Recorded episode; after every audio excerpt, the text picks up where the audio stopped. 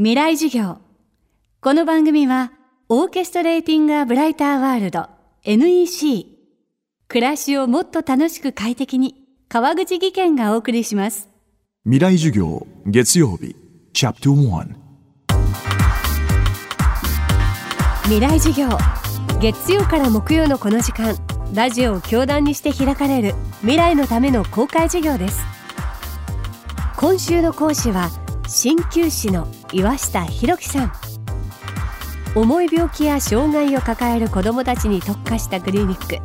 小モネ鍼灸院を東京の板橋区に構え主に針や加圧トレーニングを用いたリハビリテーションを行っています。これまでの常識にはとらわれない小児治療は評判が評判を呼びクリニックには日本全国のみならず海外からも多くの患者が訪れています。未来授業1時間目テーマはハンドスタンプアートプロジェクトまあやっぱり家族の方がですね一番大きく抱えてる不安っていうのは多分2つあると思うんですね。一つがですね子供がこの後将来どうなっていくかっていうのはすごく不安だと思うんですね。でこの障害児というのはですね生まれた瞬間に全て症状が出てるわけではないんですね。成長とともに体がどんどん硬くなってしまったり、まあ、体が変形してきてしまったりその生まれた時には出てない症状っていうのがこの後どんどん出てくるケースもあるんですね。でそういったご家族っていうのは今インターネットですごく情報を拾えたりするのでぱり怖い情報を多く取り込める環境の中でそういうこの子供がこの後どうなっていくかっていうのはすごく不安に思ってると思うんですよ。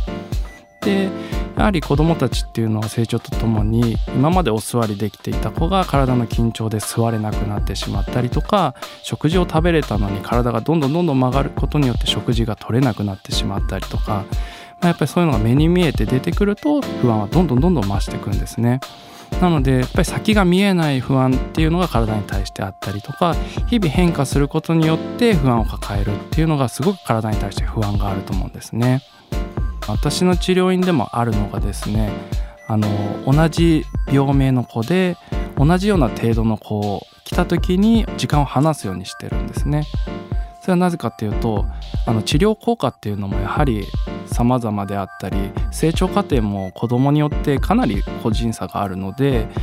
あの自分の子があまり良くならない。なのにこっちの子は同じぐらいにスタートしたのに良くなってるっていうのはすごく辛かったりとかですね。あのやっぱりそれ良かったねって言える方もいればっぱり少しずつあうちの子はもしかしたらこれ以上伸びないんじゃないかなとかうちの子はだんだんもしかしたら悪くなっていっちゃうんじゃないかなっていう不安を煽ることもあるんですね。なのでうちでは少し分けてあの予約を取ったりすることがあるんです障害を抱える子どもと先の見えない不安を抱えている保護者日々小児治療の最前線に立っている岩下さんは治療の現場でつながった仲間たちと2014年にハンドスタンプアートプロジェクトという取り組みを始めました。ハンドスタンプアートプロジェクトというのはですねあの病気や障害を抱える子どもたち、まあ、それを支える人たちの手形を集めてですね1枚の大きなモザイクアートを作りまして2020年東京パラリンピックで掲示しようというのを目標に活動している団体です。治療院に通われているお母様方がですねうちの子たちって東京パラリンピックに対してあのアスリートとして参加することってできない。だけれどもやっぱりせっかく東京でパラリンピックが開催されるのであればうちの子たちも参加したいしそれに向けてチャレンジをしたいっていうところから何ができるかなというので手形だったら病院にいてもお家のベッドからでも送ることができるしそれを使ったアートだったらあの体の一部を使って表現できるんじゃないかなと。そういうメッセージ性を込めてあのハンドスタンプアートプロジェクトをやりたいっていう話を私のところに相談に来てもらったんですね。そこから私があの NPO 法人を持ってましたのでじゃあ最初に一緒になって頑張りましょうということからスタートしました。まあベッドの上でもできますしお家からでもできますしあのそれもすごくいいコンテンツだなと思ったのがやっぱりペンと押して終わるものではなくて障害がある子っていうのは手に花瓶があったりとかですね。あの匂いに過敏があったりするのでそれを押すだけでもすごいチャレンジだったりするんですね。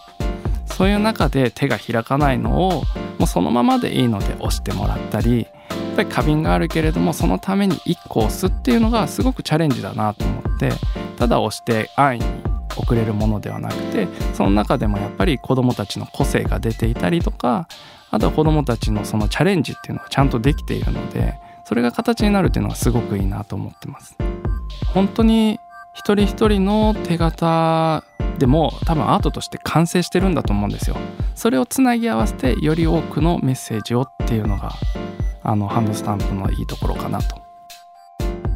未来授業今週の講師は鍼灸師でハンドスタンプアートプロジェクトの事務局長も務めている岩下博樹さんです。今日はハンドスタンプアートプロジェクトをテーマにお送りしました。明日も岩下博樹さんの講義をお届けします。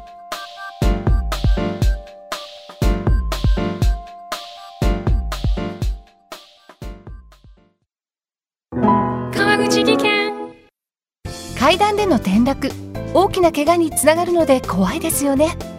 足元の見分けにくい階段でもコントラストでくっきり。白いスベラーズが登場しました。皆様の暮らしをもっと楽しく快適に。川口技研のスベラーズです。未来授業。この番組はオーケストレーティングアブライターワールド NEC 暮らしをもっと楽しく快適に川口技研がお送りしました。